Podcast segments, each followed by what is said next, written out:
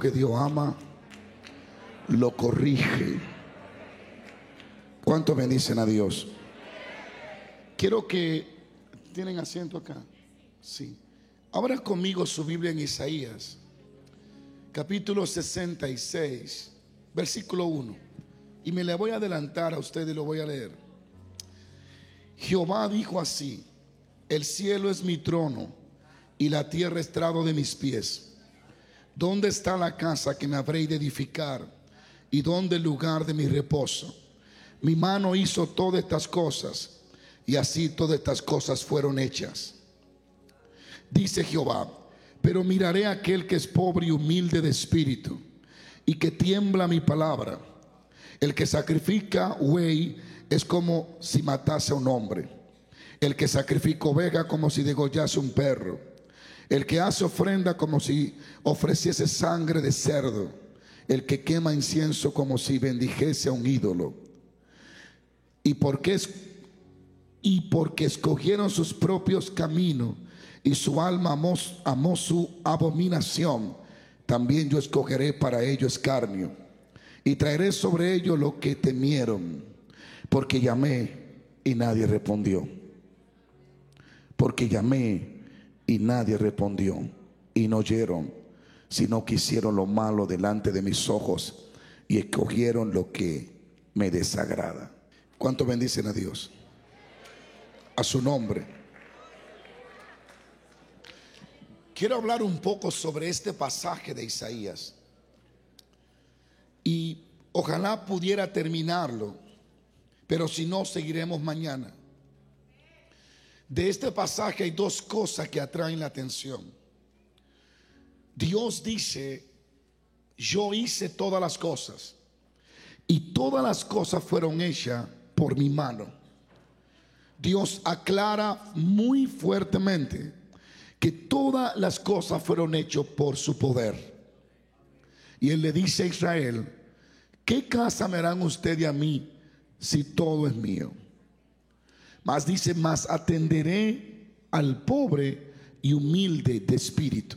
Miraré aquel que pobre y humilde de espíritu. El último verso leído, después de Dios hablar de cómo los sacrificios de ellos no le iban a agradar y él no lo iba a recibir. Y el pago que iban a recibir por sus abominaciones. Al final Dios da la causa por, por qué ellos van a cosechar lo que ellos mismos han sembrado. Y él dijo, porque yo llamé y nadie me respondió y no me oyeron. Diga conmigo, no me oyeron. Diga conmigo, no me oyeron. Y quiero hablar de estos dos puntos que hemos leído. Primero, miraré al humilde de espíritu. Y segundo, llamé y no respondieron. Y quiero ponerle como tema muy brevemente, Dios nos está llamando. Diga a alguien, acércate a Dios. Y quiero contarle la historia de Israel en el desierto, o parte de ella.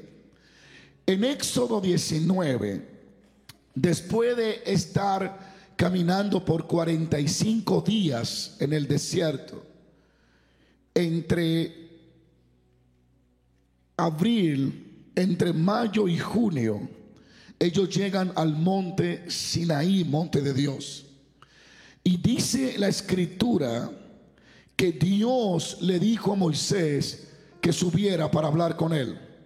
Y Moisés sube para hablar con Dios. Y mientras Dios y Moisés están hablando, Dios le dice a Moisés, desciende y prepara el pueblo, porque yo quiero visitarlo, quiero que vean mi gloria. Y dice el verso 16, aconteció que al tercer día, cuando vino la, la mañana, después de que Moisés había lavado la ropa del pueblo, santificado al pueblo, dice que Dios al tercer día, como había dicho, descendió. Dios dijo, santifica al pueblo, lava sus ropas y que se preparen, que tengan expectativa, porque al tercer día yo voy a descender. Y lo voy a hacer no espiritualmente, lo voy a hacer también físicamente. Quiero que ellos contemplen el chequina, la nube, la gloria. Quiero que ellos observen al Dios que les sirve, al que tiene dominio en las esferas espirituales y al que tiene dominio en las esferas naturales. Sigo paro. Si hay algo que debe de saber es que Dios nunca cambia sus planes y Dios siempre cumple lo que Él dice si nosotros le obedecemos como Él lo ha dicho. Cuando Dios dice que va a descender y te pone las condiciones de lo que debes de hacer para que Él descienda y tú las cumple, nada va a impedir que Dios descienda y hable contigo. ¿Alguien está aquí?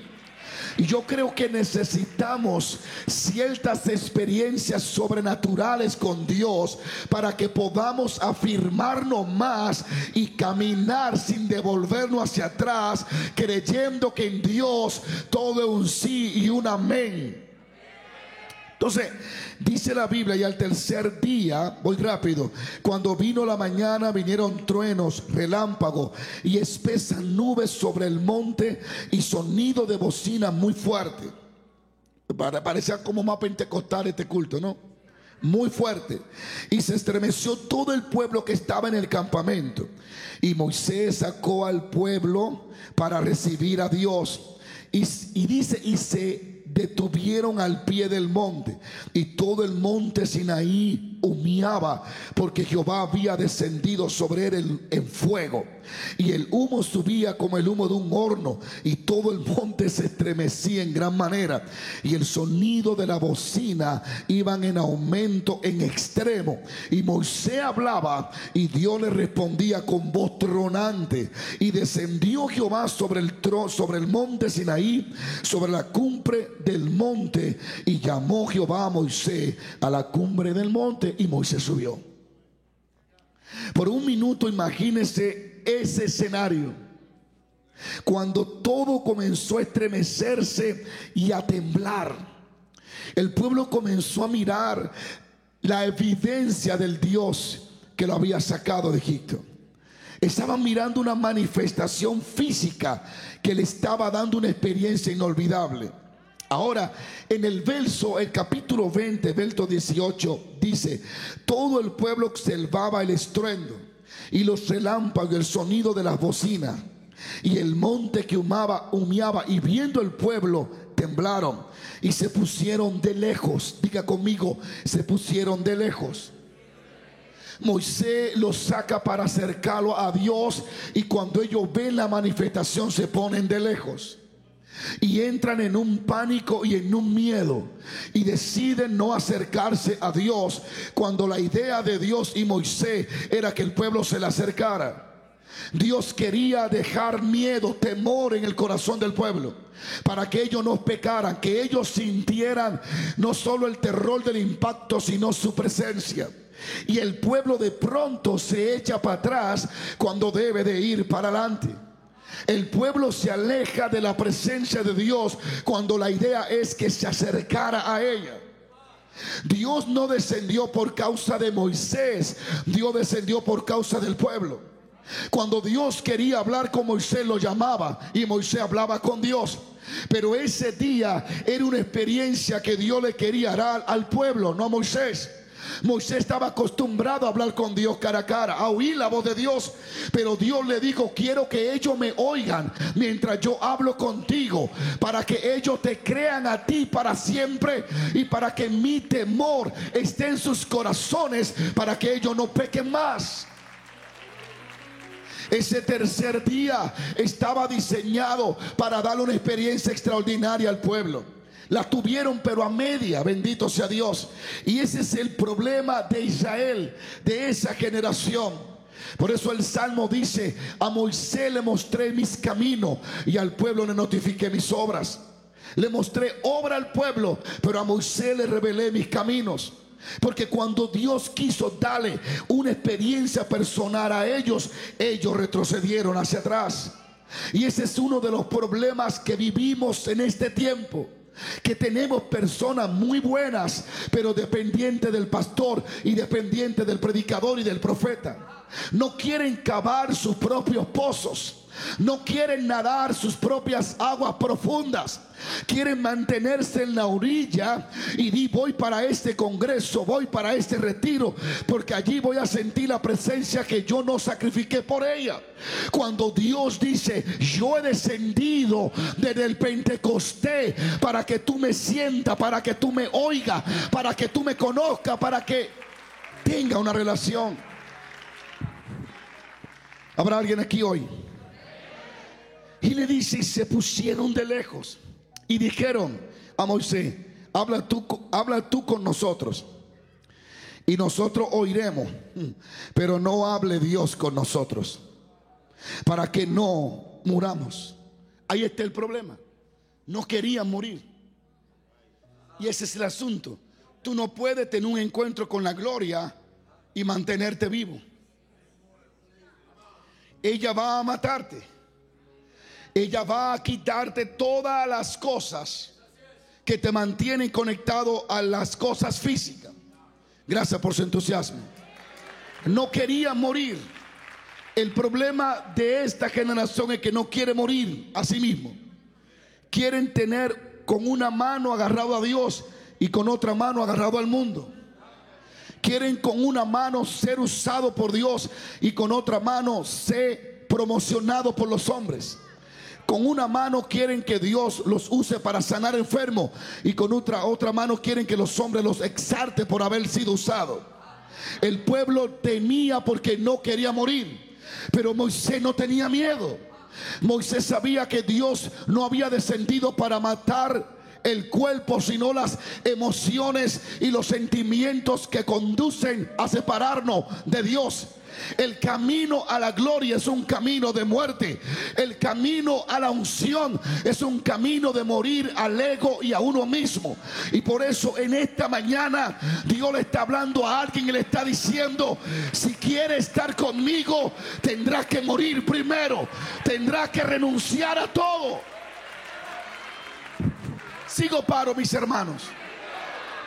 Nosotros vemos a este Moisés que abrió el mar rojo que hizo milagros que nadie lo ha hecho, hermano, ¿eh? Cosas terribles, que habló con Dios cara a cara. Pero si miramos el trasfondo de su historia, nos daremos cuenta que no fue fácil. Lo primero que Hebreo dice que por fe rehusó llamarse hijo de la hija de Faraón. Dice que renunció a las riquezas de Egipto para, recibir el vituperio y ser maltratado con el pueblo y el vituperio de Jesucristo. Moisés no conoció a Dios simplemente porque sí. Moisés tuvo que demostrar que quería más a Dios que la riqueza y que la fama y que todas las fortunas y cosas que Egipto prometía. Moisés dijo, ya no quiero ser millonario, ya no quiero ser el heredero de este trono. Yo quiero a Cristo, yo quiero a Dios, yo quiero el propósito y el plan. El problema es que esta generación quiere la riqueza de Egipto y la gloria de Jehová. Y a eso no va a funcionar. Tienes que renunciar a algo. Tienes que morir a algo para poder capturar la gloria de Dios.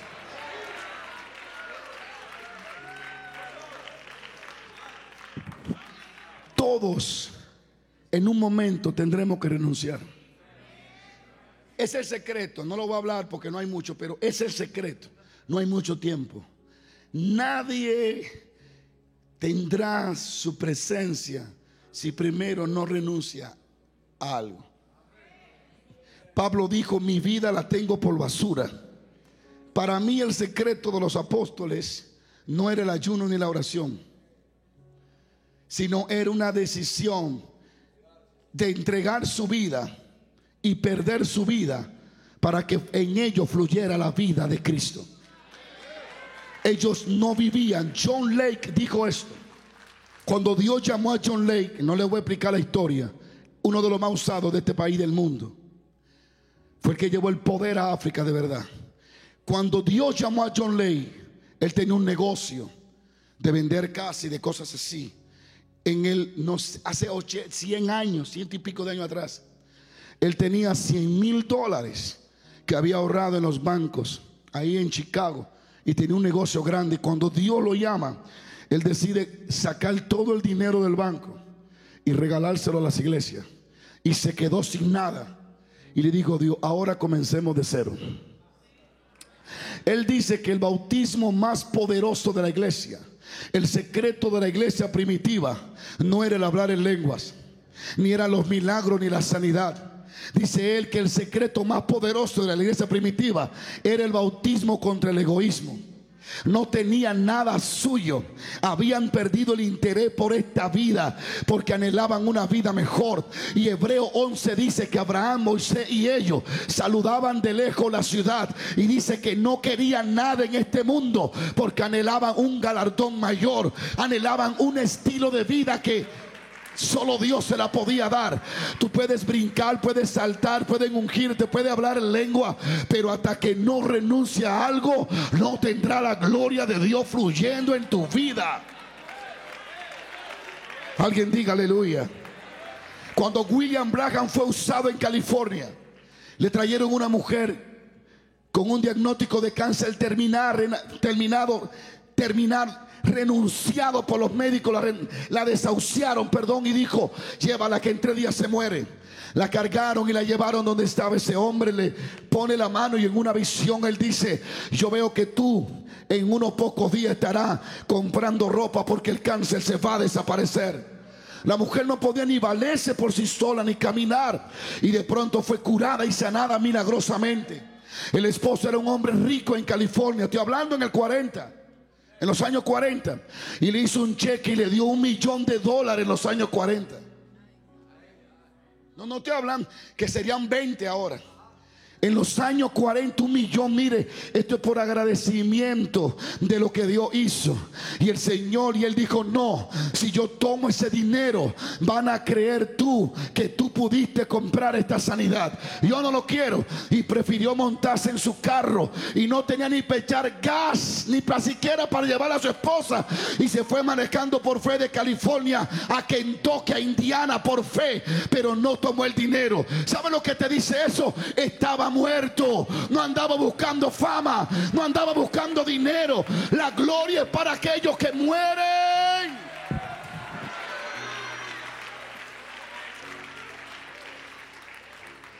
Alguien tiene que alabar a Dios. Alguien tiene que alabar a Dios.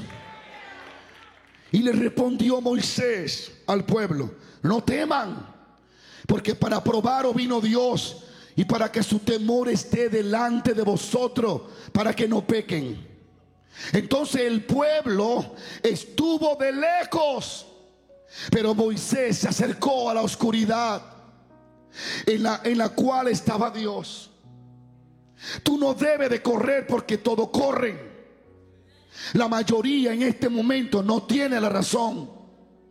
Mientras una generación se echaba hacia atrás, un hombre caminaba hacia adelante.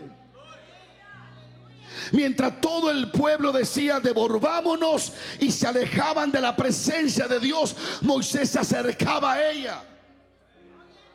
Dios está levantando un Moisés que no se va a medir por la opinión de la multitud, que camina bajo la opinión de la escritura y la palabra de Dios.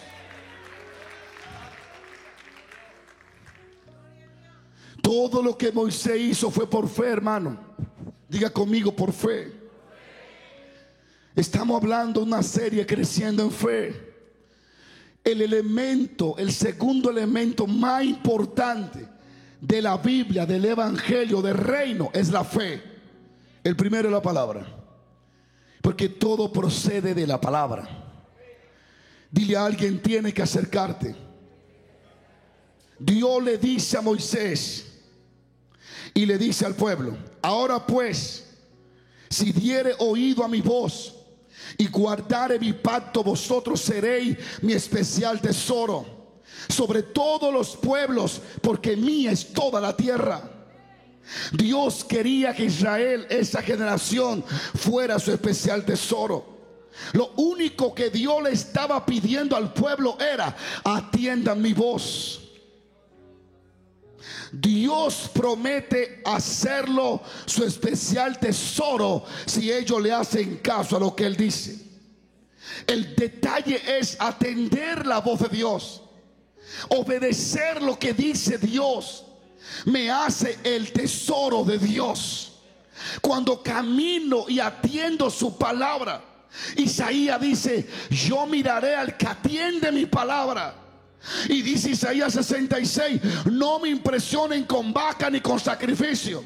Ni siquiera el templo de Salomón me impresiona, porque mí es toda la tierra. Nada de lo que ustedes hagan me impresiona. Lo único que quiero es que atiendan mi palabra, que escuchen mi voz, que caminen de acuerdo a lo que yo he hablado.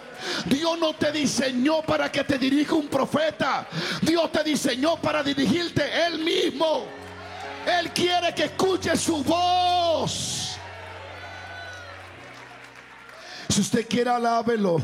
Y si quiere, tráguese la alabanza. Pero la palabra de Dios va a traer efecto en el corazón de alguien hoy.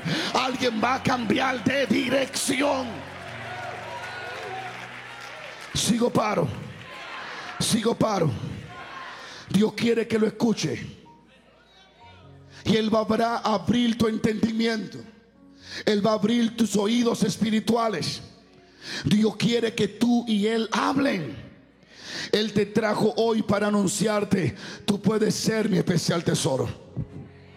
Tú puedes ser mi especial tesoro entre toda la tierra. Yo te puedo hacer especial si tú me haces especial. Yo te puedo oír si tú atiendes mi voz. Yo puedo hablar contigo si tú quieres escucharme a mí. Yo te puedo hacer mi especial tesoro. No importa el idioma ni de qué país. A Dios no le importa eso. Dios dice, si atiende mi voz, yo abriré camino delante de ti. Si atiende mi voz, yo venceré a tus enemigos por ti. Si atiende mi voz, yo supliré todo lo que os hace falta. Oh, tengo que terminar ya. Shamalaya Kimalaba Sama. En el nombre del Dios viviente, hoy se abre el oído de alguien aquí. En el nombre del Dios vivo.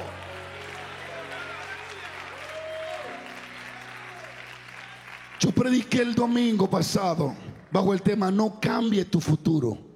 Y le voy a decir algo. Literalmente hay gente cambiando su destino. Y en la Biblia está lleno de eso. Toman decisiones que no se parecen a lo que Dios dijo. Y terminan un final que Dios no planeó para ellos. Entonces, hay una confusión entre el pueblo cristiano pentecostal. Si Dios lo dijo, va a suceder. No. Porque hay muchos textos bíblicos que Dios dijo y no sucedió. Que Dios mandó y no se manifestó. Porque Dios le dio al hombre algo de lo cual Watman dice, ese escritor chino, dice que Dios está pagando un alto precio sufriendo por haberle dado libre albedrío al hombre. Porque la voluntad de Dios no se puede hacer al menos que la voluntad del hombre no se rinda. Por eso hoy en día hay millones cayendo al infierno, porque tienen voluntad propia. La de Dios es que todos se salven, pero ellos deciden si quieren o no. Porque no quiero que nadie perezca, sino que todo que. Esa es la voluntad de Dios. Pero por ello tener voluntad propia y Dios no la viola. Por eso tú ves a Dios mirando a Eva, oyendo al diablo y Dios no interviene. Porque Él quiere que Eva, Él le dio voluntad a Eva como le dio voluntad al diablo. Por eso el diablo decidió ser diablo. Y por eso los ángeles decidieron irse con él. Porque Dios no es un dictador. Dios te, da, te ha dado voluntad. Tú decides. Por eso Él dice, si oyere atentamente mi voz, entonces yo voy a hacer lo que quiero hacer. Alguien tiene que gritar, voy a rendir mi voluntad a la voluntad del Señor del cielo puedes cambiar tu futuro. Y no voy a invertir mucho tiempo allí porque mucho. Yo conozco gente que están viviendo lo que Dios no diseñó para ellos por decisiones que tomaron ellos. Puedes cambiar tu futuro.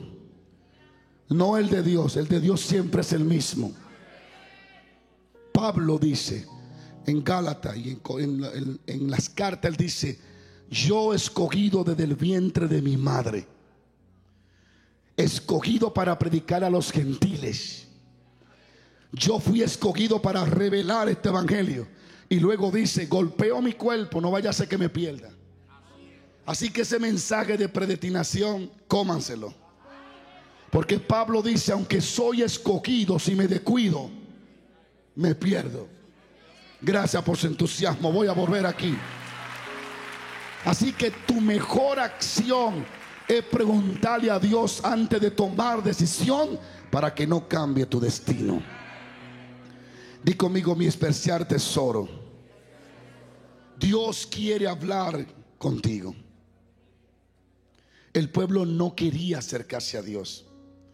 Y en ese verso 21, ya voy a terminar, capítulo 20, dice que 45 días después del éxodo de los, de los israelitas saliendo de Egipto, en el primer día del mes tercero, que le llaman Siban, a finales de mayo y principio de junio, llegaron al desierto de Sinaí y acamparon allí. Y Moisés sube, como ya lo mencioné, a hablar con Dios, a encontrarse con Dios temprano.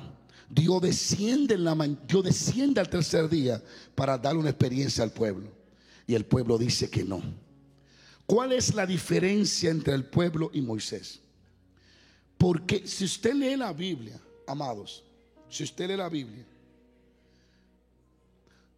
nunca usted ve a Dios, casi nunca, hablándole al pueblo. Lea, lea Éxodo, léalo para que usted ve. De hecho, la nube desciende, Aarón y Moisés están ahí, y Dios le habla a Aarón y a Moisés, y el pueblo está oyendo, pero Dios no le dirige la palabra al pueblo. ¿Por qué? Si Él dice que quiere que oigamos su voz. ¿Cuál es la diferencia entre Israel y el pueblo? ¿Cuál es la diferencia entre los que buscan panes y los que oran para que los panes se multipliquen? ¿Cuál es la diferencia entre los que reciben sanidad y los que andan con el que sana. ¿Cuál es la diferencia? A la multitud él le habla por parábola, a los amigos le habla con revelación. Tú decides a qué grupo quieres pertenecer. A los que solo reciben el pan o a los que lo quiebran para que se multipliquen. Dios te escogió en este tiempo para ser uno de los siervos y siervas de Él. ¿Cuál es la diferencia? Mientras Moisés hablaba con Dios, el pueblo oía la voz, pero Dios hablaba con Moisés. Mientras el pueblo miraba el fuego y miraba el estruendo, Moisés estaba dentro del fuego y dentro del estruendo. Mientras el pueblo miraba ese impacto y esa nube pesa y decía, wow, qué linda se ve, Moisés estaba dentro de ella. Entonces, este, este, es, este es el punto de mi mensaje. Dios te trajo aquí para que ya no la mire la nube. Dios te trajo aquí para que entre en ella. Dios te trajo aquí para que no sea un miembro normal, sino para que sea parte de los instrumentos que hacen avanzar el reino de Dios en la tierra. Dios no te sacó de las tinieblas la luz para que esté en un banco, una silla sentado. Dios te trajo para que te una a un equipo, te una a una predicación, a un evangelismo, un equipo de evangelismo, de célula, de intercesión, de radio, de algo. Dios te trajo para que seas parte del plan de Él. Sacúdete ese polvo de no puedo, de no sé. Si no sabes, estudia. Si no lo entiendes, pregunta, pero no te quedes sentado ni sentada. Dios quiere darle utilidad a tu vida Alábalo porque Él está aquí. Dios te trago para que entre en la nube. Alguien tiene que decir amén. Prepárate porque aleluya. Tú puedes escribir el próximo libro que impacte al mundo.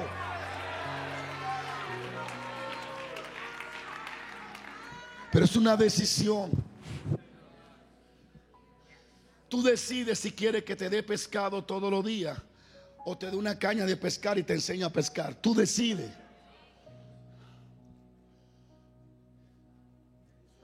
Estaba en el área de Oklahoma. Oklahoma era o, o Seattle, no recuerdo la historia bien. Y dos hombres fueron a ver a William Branham. No fueron dos veces, nada más fueron una vez y lo vieron. Porque hay gente que tiene tanta hambre de Dios que no hay que enseñárselo dos veces. Y los dos fueron frustrados, turbados. El primero, el primero o el segundo, fue a Allen. No le puedo contar la historia de Allen, pero en Estados Unidos nadie hizo los milagros que hizo Allen en Dios. Era demasiado sobrenatural. Todavía están en YouTube los videos de él. Escúcheme. Él sale del área de Colorado y sale perturbado. Porque él tenía ese fuego de predicar y ganar alma. Oiga esto. Y había una radio. La radio existía. Había una radio. Y él quería rentar un programa para ganar alma. Y los diáconos, los líderes se reunieron y dijeron que no. Y lo agarraron y lo amarraron. Cuando él se vio así, dice, dice la historia, la esposa dice que él se deprimió. Porque él quería avanzar y crecer y ellos tenían miedo. Dice que a las dos o tres semanas renunció al pastorado y digo, no puedo ser pastor aquí. Y dice la esposa que se fueron y duró tres días durmiendo que no despertaba. Era tanto el desánimo y la lucha que duró tres días sin despertar. Pero cuando despertó, él, él comenzó a decir, yo anhelo a Dios. Él decía, yo he visto cosas, pero tiene que haber más. Y él escuchó de William Branham. Y fue a la campaña y se sentó allí. Y dice él que él vio, él dice, yo vi a Jesús de nuevo en este país moviéndose. Yo vi milagros que cuando él salió de allí, él salió llorando y impactado. Porque nunca había visto lo que vio. Y le dijo a Dios, yo necesito esto. Y luego Dios le dice, tú quieres el poder, te va a costar. Y no le puedo contar la historia. Pero se cerró en el closet de su casa. Intentaba ayunar y cuando el hambre le daba, rompía las puertas pidiendo comida. Y la mujer le decía, muchacho, ¿cuándo vas a aguantar? Y un día se encerró y no salió. Y la comida se quedó y no salió. Y la mujer dijo, algo está pasando. Dice que estando allí en ese closet, del pronto del techo vino una luz brillante. Y le digo, yo soy el Señor. Y comenzó a hablarle las condiciones, a decirle, deja esto, deja esto, deja esto. Muere a esto, muere aquí. Y luego tendrá el poder para sanar a los enfermos. Y dice que él dijo, Señor, perdóname, ¿me puede dar un tiempo, unos minutos? Dime, déjame buscar un lápiz y escribir lo que me está diciendo. Y él buscó un lápiz entre las cajas viejas, encontró un lápiz con los dientes, le sacó punta. Y agarró un pedazo de cartón, lo rompió y digo, Señor, vuelve desde el principio. A esto, a esto y lo escribió. Alaba lo que vive. La última parte era algo personal que Dios no le agradaba. Y él, él dijo, nunca se lo diré a nadie. Agarró la lista y solo le presentó a, a, su esposa lo que ella podía leer. La última parte no, eso era de él. Y cuando salió con el pedazo de cartón, un hombre humilde que iba a impactar al mundo, la esposa le dijo: Dios estaba contigo en ese closet. Se ve que tu rostro ha cambiado. Y dice que luchó contra el diablo para cumplir la lista de Dios. Pero cuando cumplió la lista paso por paso, los ciegos comenzaron a sanarse. Porque Dios siempre cumple. Si nosotros obedecemos, Dios cumple. Déjeme decirle más. Que el Espíritu de Dios me impulsa a hablar más. Llama. Dime, ¿quieres ser de los que reciben el pan o quieres ser de los que lo quebrantan? No, no, no, se lo voy a repetir. ¿Quieres ser de los que reciben el pan o quieren ser de los que lo reparten? Alguien tiene que entender que si está aquí en esta mañana es porque Dios lo quiere hacer repartidor del pan.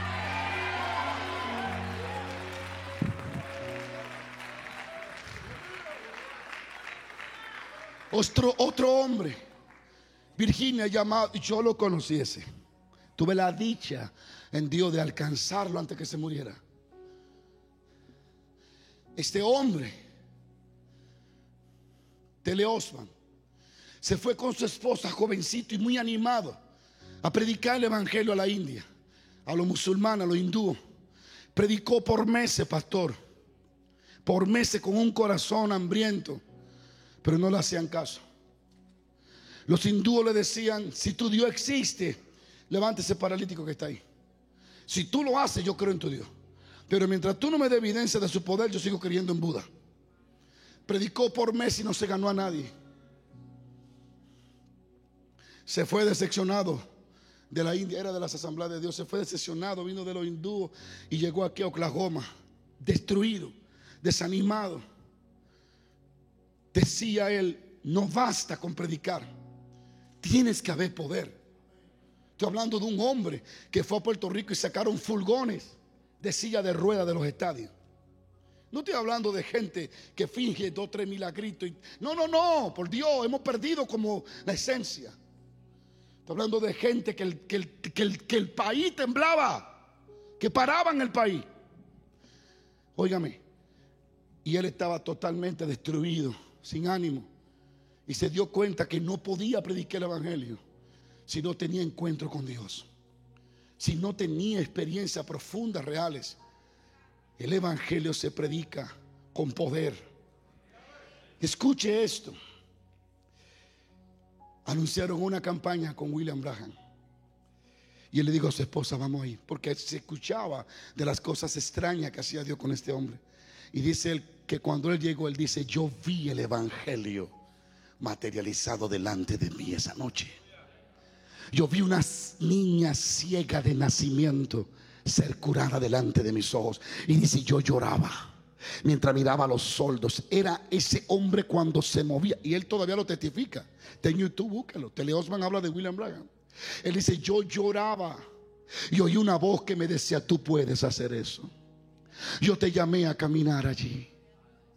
Dice él que cuando él salió de esa cruzada, iba todo el camino, él y su esposa llorando y diciéndole a Dios, esto es lo que necesita los hindúes. Esto es lo que necesita India. Y dice que se tiró en el suelo, en la casa y no durmió en la cama y lloraba y decía, Dios, yo quisiera tener esto. Dice que en la mañana, ya de todo el día tirado en el piso en la mañana, en la tarde, dice que él abre los ojos y ve a Jesús suspendido en el aire delante de él. Literal y le digo, Tele Osman, yo te quiero usar a ti también. De ahí comienza un ministerio tan poderoso. El Señor le habló y le dijo, vuelve a la India, pero ahora vuelve con mi poder. Se embarcó y se fue con su esposa. Y ahí están las fotos de él, por Dios. Hemos olvidado a los gigantes de la fe.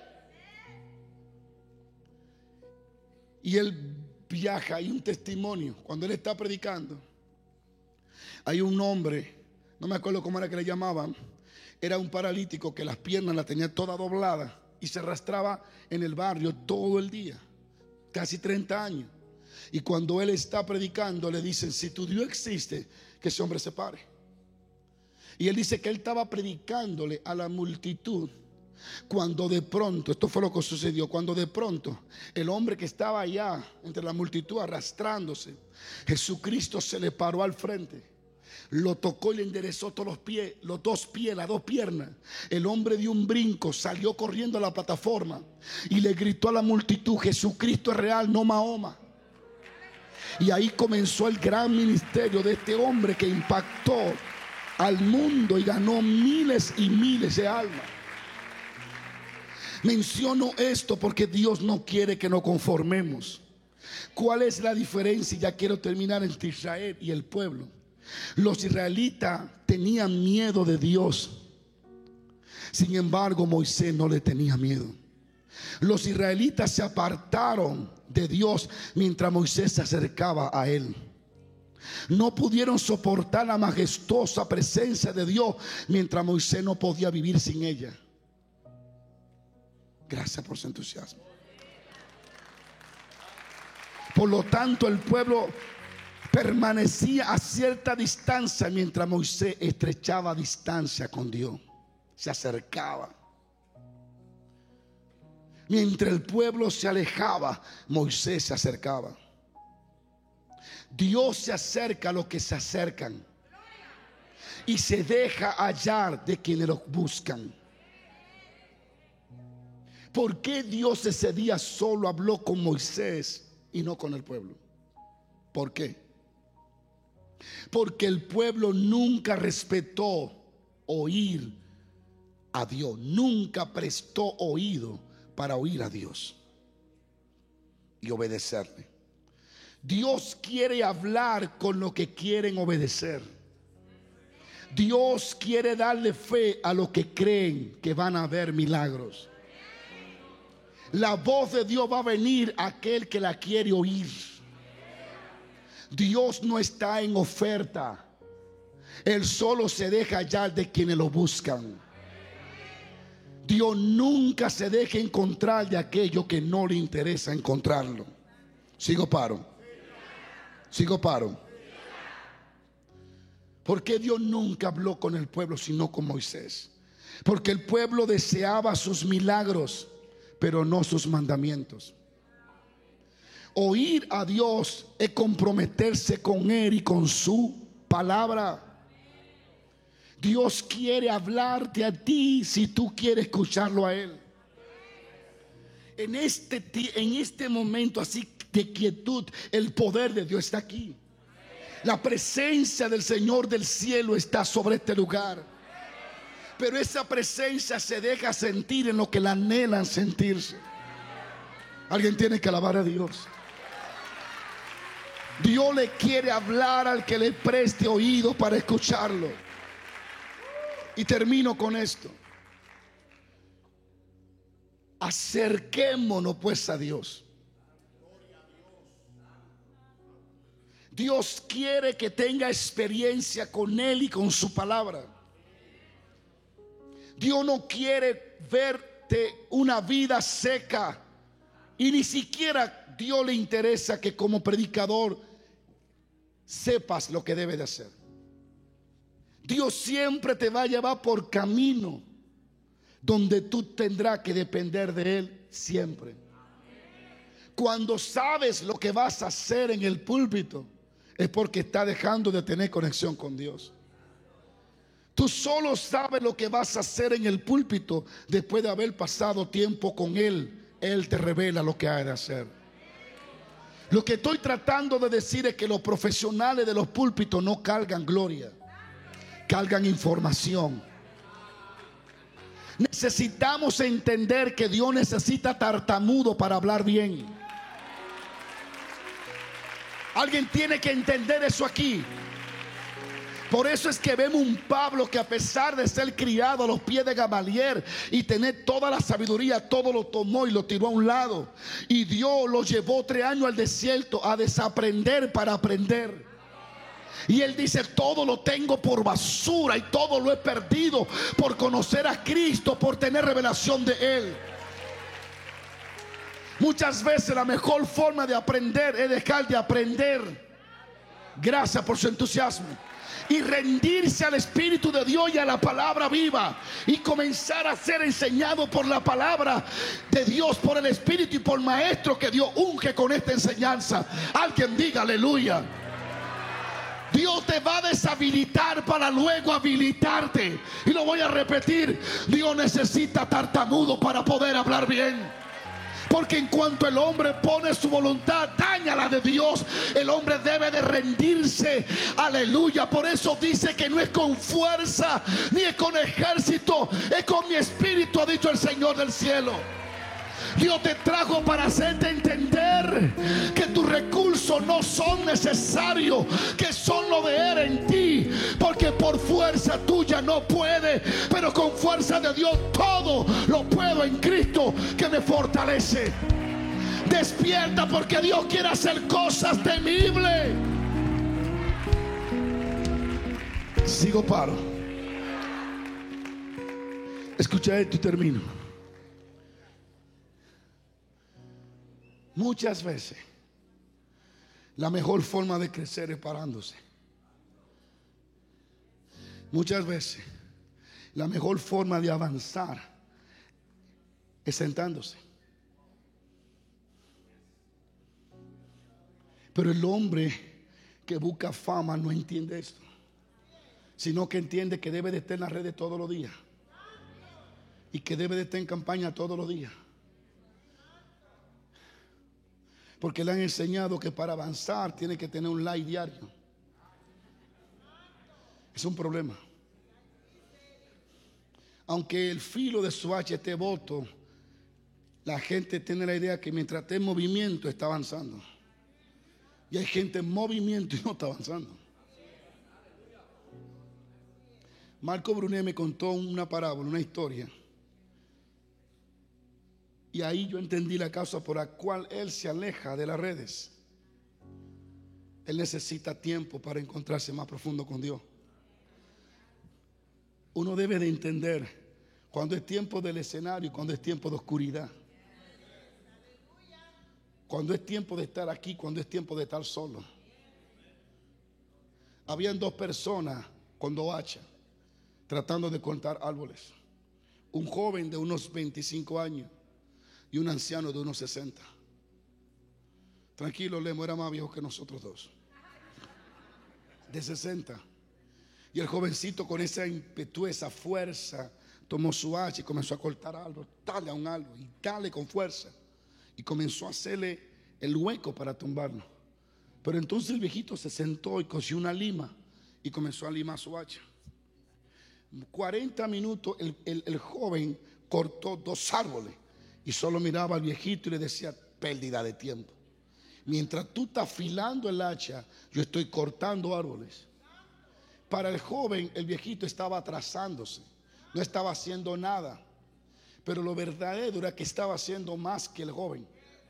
Porque mientras el joven con su hacha bota tiene que meter más fuerza, el viejito está limando para usar menos fuerza. Cuando aquel anciano se levantó, tumbó cinco árboles en menos de diez minutos. Lo que al joven le llevó tres horas, el viejito lo hizo en diez minutos. Estoy arreglando la parábola yo.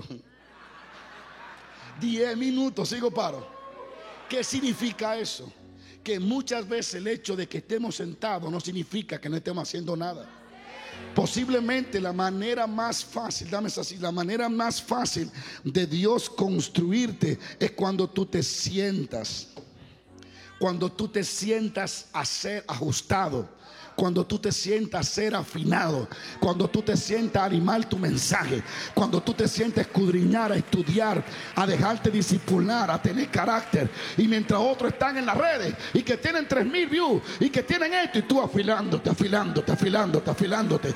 Aunque te lleve cinco años, sigue afilándote. Porque el día que te pares, el día que te pares, lo que ellos no han hecho en cinco años, tú lo vas a hacer en una semana. Porque irá afilado con la gloria de Jehová. Yo siento que la palabra del pastor Lemu que trajo de Dios y la que tú estás recibiendo es Dios afilándote, afilándote, afilándote, afilándote. Porque vienen los días donde Dios te hace más efectivo que todas las cosas. Así de pie, escucha esto. No, no, siéntate otra vez, que ya no vamos. Dile, tú vas a salir afinadito de aquí, afiladito, afiladito. Tú vas a salir de aquí con el deseo de buscar a Dios, con el deseo de oír la voz de Dios, con el deseo de correr, pero en el Espíritu Santo. Y. Siéntese que ya voy a terminar. Usted sabe las veces. Yo, no puedo decir esto, pero lo tengo que decir. Las veces de cruzadas que usted ni siquiera oye, se imaginan, donde hay 5, 10 mil personas y de pronto Dios me dice, no subas, manda a fulano. Y cómo es posible tanta gente que va de ahí, porque Dios quiere que yo me siente y comience a afilarme, comience a afilarme. Y a veces el estar sentado no significa que no está haciendo nada. De hecho, puede ser que sentado esté avanzando más que los que están parados. Porque hay gente parando, repitiendo mensajes de Google, disfrazándolo o, o, traduciéndolo del inglés al español. Como la gente no entiende inglés en El Salvador o en Honduras, simplemente lo traduce y dice, ¿qué revelación? No, son traductores de mensajes, no son predicadores. Pero hay gente que está, Dios mío, yo no sé si sigue o pare. Hay gente que están afilando el hacha porque vienen con afilado. Vienen afilados. Oh, gloria a Dios. Siéntese un minuto que nos vamos. Siéntese que lo quiero afilar sentado. Eh. Dios dice que quiere que alguien se siente. Porque Él lo quiere ajustar por aquí, flojarlo por allá, quitarle de aquí, añadirle por allá. Porque el día que Dios lo levante, la gente ha confundido el éxito con la bulla. O el éxito con ser efectivo. Ese hombre está en la suma, en la, en la cima, perdón. Que cuando habla se le conectan 10 mil personas, 3 mil. La pregunta es, ¿cuáles son los resultados cuando se conectan y hablan? No, ninguno. Ah, pero fulano cuando se conecta, se conectan 100. Y de esos 100, 70 se sanaron. Y de aquellos 10 mil ni dos testificaron. Se llenó el estadio con 40 mil personas. De esos 40, ¿qué sucedió? No, tres personas cayeron al piso. Pero aquel hizo una cruzada de 1500 y 1300 fueron curados e impactados. No estamos buscando la efectividad. Ahora bien, a veces el sentarse sin hacer nada, cuando Él te lo indique, es la mejor forma de descansar, de renovar la visión, de sensibilizar tu espíritu, de afinar tu oído, de buscar un mensaje fresco y nuevo y de afilar tu hacha. Y qué bueno que que todos estamos sentados. Porque Dios nos está afilando. Hay cruzadas grandes y campañas que el Señor me ha dicho no suba. porque Te falta filo. Y la gente, Dios mío, mira esto. Y mientras la multitud está allá, a veces yo estoy en un monte, encima de una piedra, matando moquitos por afilando mi hacha.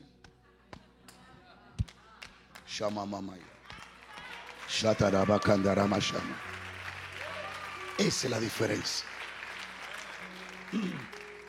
Y yo termino con esta palabra, mis queridos hermanos. Mañana hablaré de Isaías un poquito. Pero donde quiero terminar, pastor, es lo que dice aquí. Entonces el pueblo estuvo de lejos y Moisés se acercó a la oscuridad ¿Por qué Dios estaba en la oscuridad? Y desde la oscuridad fue que habló con Moisés. ¿Por qué? Hay tanto que hablar de eso que voy a hablar poco. Dios se le esconde a la carne para revelársela al espíritu.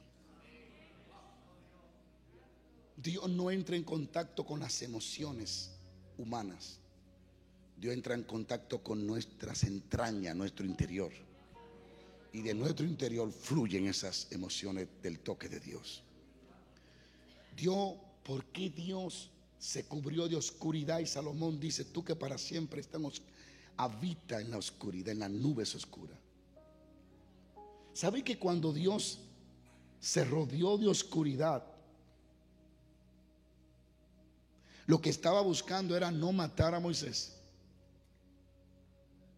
Dios estaba protegiendo a Moisés para no matarlo.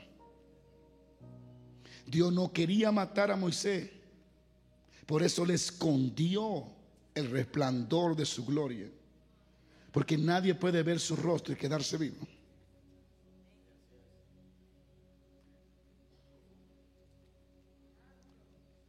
Dios le enseñó a Moisés a caminar por fe. Caminar donde tú no ves es dejar de caminar por lo que ve para caminar por lo que oye de Dios y por lo que cree. De hecho, dicen, y con esto cierro, que cuando Moisés se acercó a la oscuridad, dicen unos judíos, rabinos, dice la historia, que un ángel lo estaba esperando ahí y lo tomó por la mano y lo ayudó a caminar en la oscuridad y lo llevó cerca de la gloria. ¿Sabe lo que hizo Dios? Dios hizo esto. Imaginémonos. Imaginémonos que Dios estaba aquí. En su trono, su gloria. Dios puso oscuridad aquí. Y desde aquí Dios hablaba con Moisés. Y Moisés estaba aquí. De esa forma Moisés no lo veía, pero sí lo oía. Dios cuidó de matarlo y él se escondió en la oscuridad. Y ahí le habló a Moisés. Lo cuidó para que la gloria no lo matara físicamente. Muchas veces la oscuridad representa intimidad, secreto, fuera de la distracción. Solo cuando entramos en esta temporada sin teléfono y sin gente, es donde podemos afinar el oído, afinar el hacha y escuchar audiblemente en nuestro interior o en nuestro oído la voz de Dios. Si no tenemos intimidad, secreto con Dios, jamás creceremos en lo que tiene que ver con las cosas espirituales. ¿Cuántos de ustedes pertenecen al pueblo? ¿O cuántos de ustedes pertenecen a Moisés? La generación de Moisés es la que no puede vivir sin Dios. El pueblo le tiene miedo a la presencia. Moisés no puede vivir sin ella.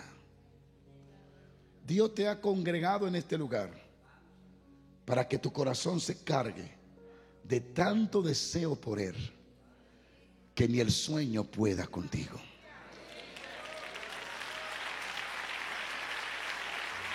Aleluya. Levanta tus manos allí. Si quiere ponerte de pie, lo puede hacer. Yo voy a terminar haciendo una oración. Porque creo que el Señor te ha dado bastante este día. Dios te habló muy profundo esta mañana con el pastor. Dios habló contigo porque le interesa enderezarte. Porque le interesa que su propósito en tu vida se cumpla. A Israel mostró sus obras, a Moisés notificó sus caminos.